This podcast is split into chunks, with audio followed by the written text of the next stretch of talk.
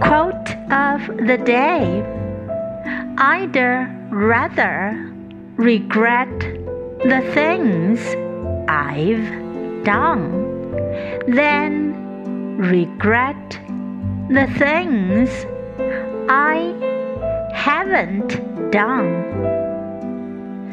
By Lucille Ball.